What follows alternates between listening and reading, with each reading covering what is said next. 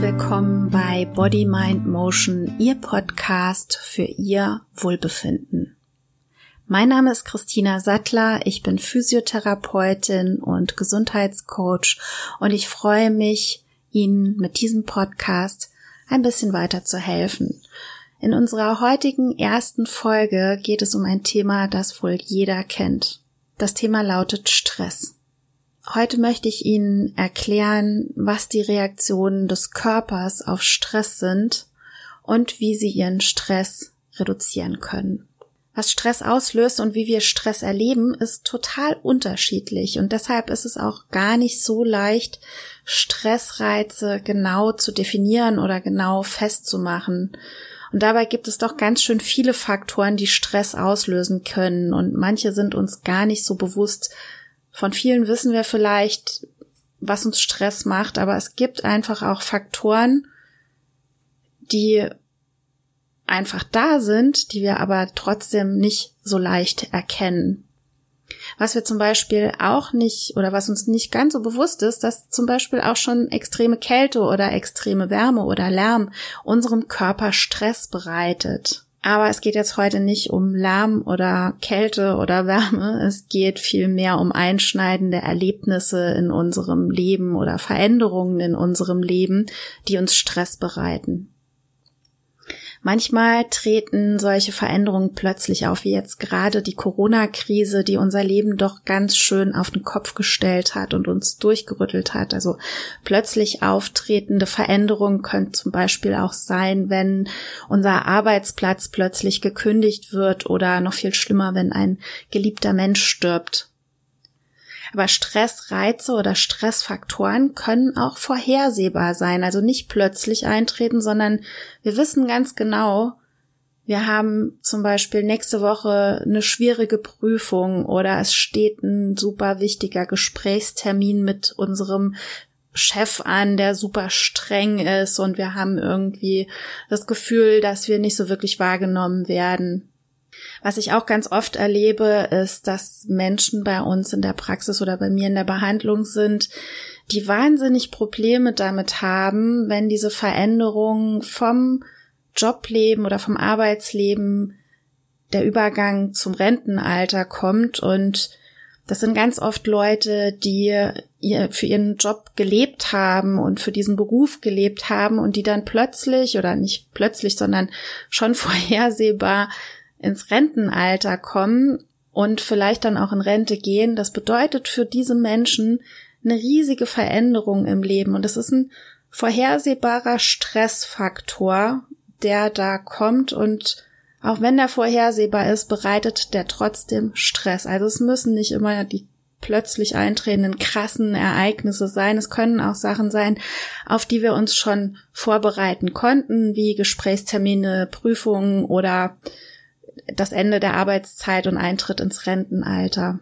Wie nah wir aber solche Stressfaktoren an uns ranlassen, das ist auch total unterschiedlich und das hängt auch ein bisschen davon ab, welche Strategien wir haben, um mit solchen Situationen umzugehen.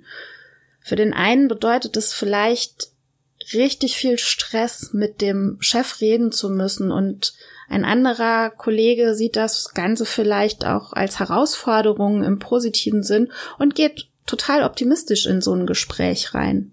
Um jetzt aber zu erklären, was Stress genau in unserem Körper bewirkt, muss ich ein bisschen über unser Nervensystem erzählen.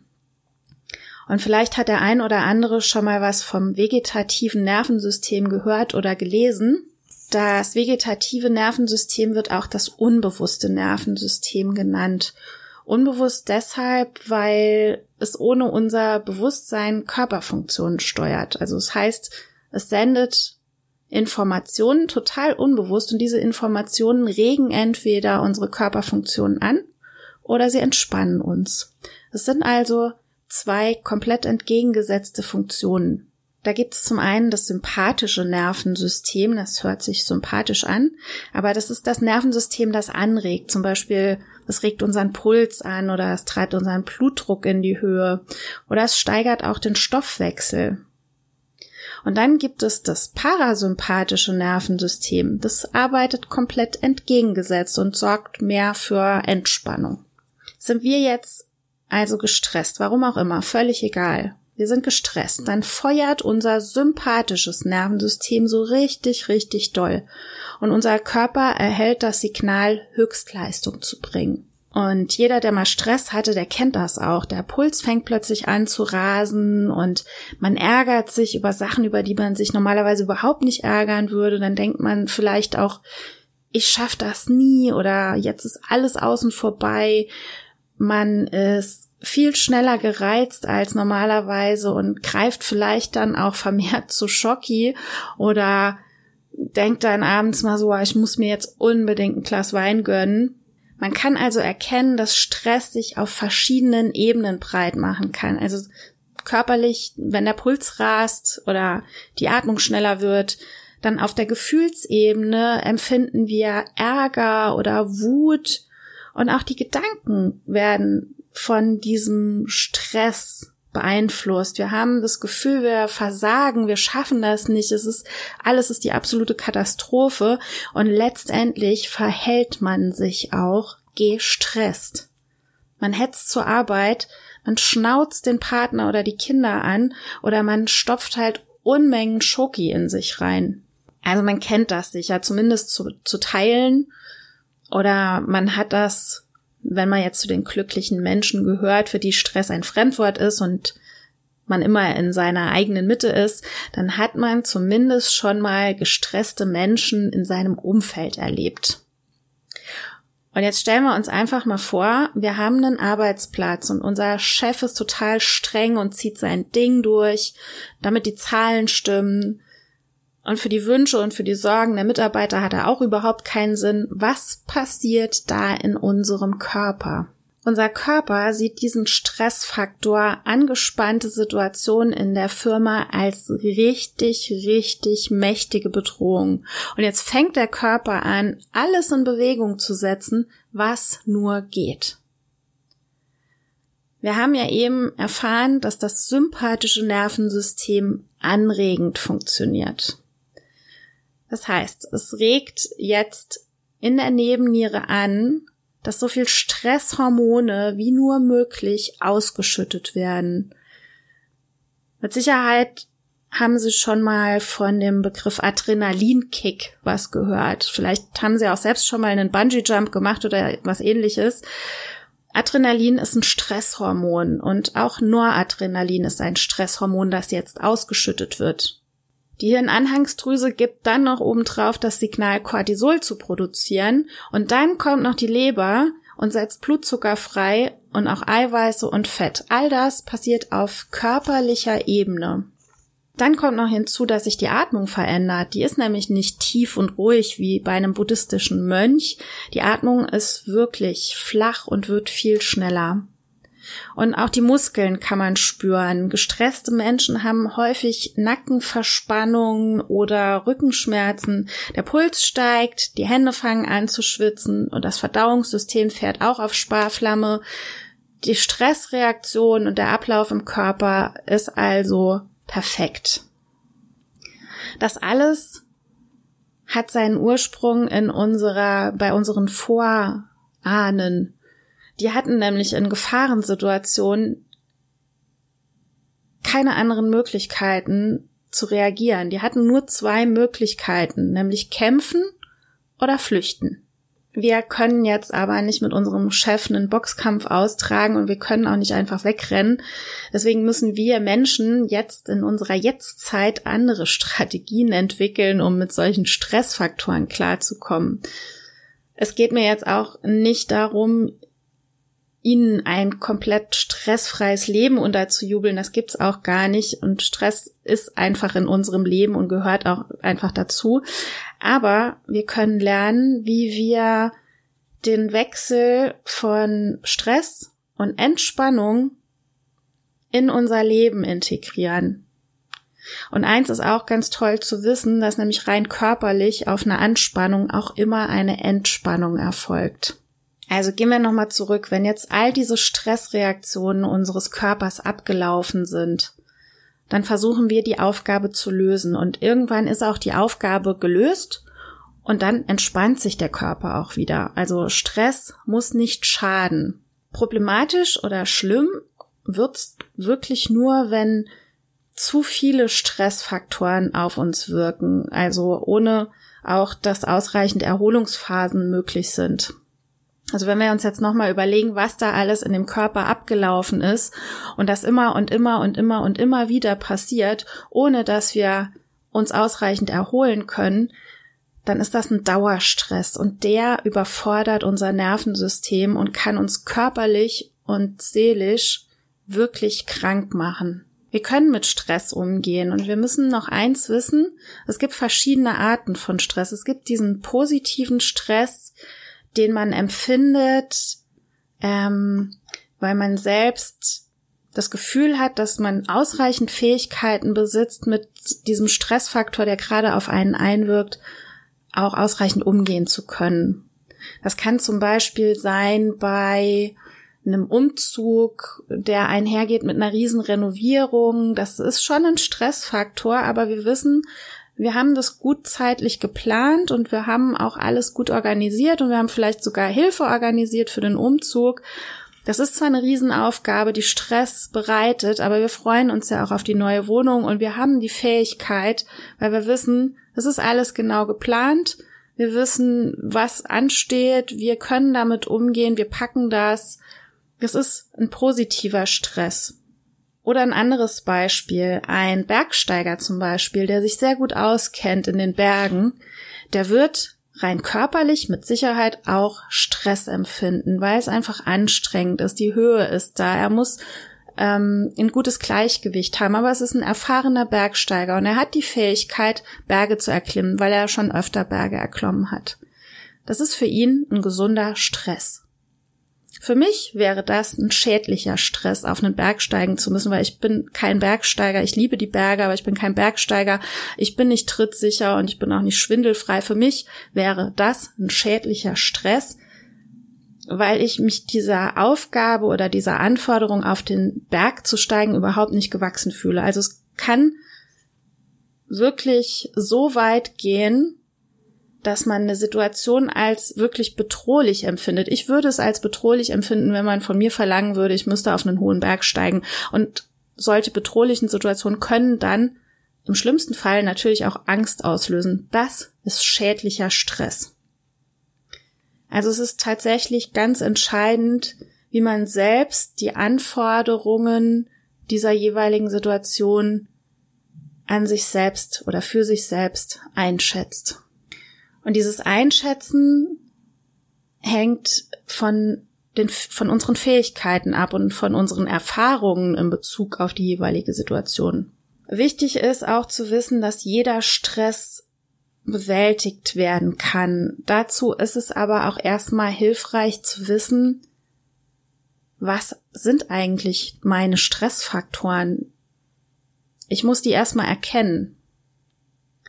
Das kann ich selbst für mich tun, indem ich mir ganz viel Zeit für mich nehme und mich zurückziehe in mich rein und erstmal überlege, was ist da überhaupt alles, was mir Stress bereitet, dass ich wirklich mal nachspüre, was ich fühle, wenn ich an die ein oder andere Situation in meinem Leben denke oder an Anforderungen denke, die vielleicht auch alltäglich auf mich einprasseln.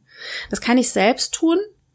Das kann ich aber auch im Gespräch mit Freunden tun, Freunde, die einen sehr gut kennen oder die auch ehrlich genug zu einem sind oder eben ich kann einen Berater oder einen Coach ähm, in Anspruch nehmen, der gezielte Fragen stellen kann, der vielleicht aus einem anderen Blickwinkel auch mal auf mich drauf guckt. Und nur wenn ich all diese Stressfaktoren kenne, dann kann ich die auch verändern. Und dann gibt's natürlich neben diesem positiven und schädlichen Stress gibt's natürlich auch noch unnötigen Stress und das kennt wahrscheinlich auch jeder. Das ist nämlich meistens der Stress, den man sich selbst auferlegt. Also es muss nicht immer von außen kommen, dass die Stressfaktoren von außen uns auferlegt werden.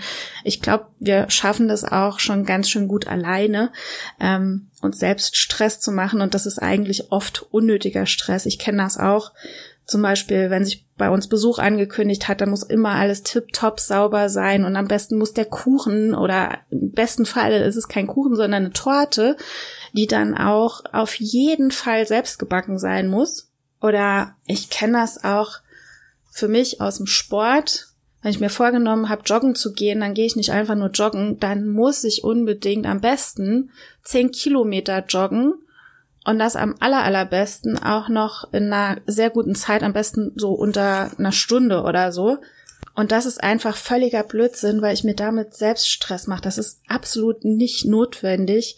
Und ich kann diese Erwartungen an mich auch einfach runterschrauben und so den Stress verringern. Ich habe nicht, ähm, ich werde mit Sicherheit niemals irgendeinen Marathon laufen. Es ist nicht mein Bestreben, einen Marathon zu laufen. Also könnte ich auch hergehen und sagen, ich gehe einfach nur in den Wald joggen, weil es mir gut tut, egal in welcher Zeit.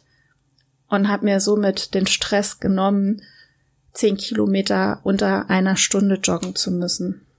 Jeder kann Stress reduzieren und das geht einfach auch auf vielfache Weise. Und wir selbst sind unsere Experten in unserem eigenen Leben und wir wissen sicher, welche Änderungen unser Leben stressfreier machen können ein paar Tipps, um seinen Stressfaktoren auf die Schliche zu kommen und sich selbst ein bisschen den Stress zu nehmen und auch Erwartungen runterzuschrauben. Ähm, dafür kann man sich selbst ein paar Fragen einfach stellen. Zum Beispiel, wie würde ich mich fühlen, wenn ich den Stress reduziert habe? Was wäre dann anders für mich? Oder eine andere Frage ist zum Beispiel, welche Fähigkeiten und Stärken habe ich, um mit Anforderungen klarzukommen? Wann habe ich schon mal Stärke bewiesen in einer ähnlichen Situation? Wie habe ich das damals gemeistert und was kann ich aus dieser Situation vielleicht für mich rausziehen für eine neue Anforderung? Also welche Stärken habe ich, um mit dieser neuen Anforderung klarzukommen? Auch eine gute Frage ist, sich selbst mal zu fragen, welchen kleinen Schritt kann ich jetzt schon tun, um weniger Stress zu haben. Das kann zum Beispiel sein, dass man sich morgens immer total gestresst fühlt, bis die Kinder aus dem Haus sind und man schnell sich dann fertig machen muss und zur Arbeit hetzen muss. Eine kleine Veränderung wäre einfach, eine halbe Stunde oder eine Stunde früher aufzustehen, um einfach weniger Stress zu haben. Das heißt, kleine Schritte, die wir jetzt sofort umsetzen können. Es müssen nicht immer die riesengroßen lebensverändernden Maßnahmen sein, die uns den Stress nehmen. Manchmal reichen auch einfach kleine, klitzekleine Mini-Veränderungen, die wir direkt umsetzen können, um weniger Stress zu haben. Und wir haben ja eben gesagt, das ist immer ganz gut, wenn Anforderung oder Anspannung und Entspannung einigermaßen im Gleichgewicht stehen. Manchmal gibt's einfach auch Situationen, die sind, wie sie sind und es ist und bleibt ein Stressfaktor. Und dann sollte man sich vielleicht fragen, welche Sachen in meinem Leben gibt es oder welche Dinge gibt es, die mich entspannen? Oder in welchen Situationen fühle ich mich entspannt? Mit Sicherheit kennt jeder mindestens eine Situation oder eine Sache, die Entspannung bei einem selbst hervorruft. Und dann fängt man am besten gleich damit an, solche kleinen Dinge im Alltag zu verändern, damit Anspannung und Entspannung wieder ins Gleichgewicht kommen.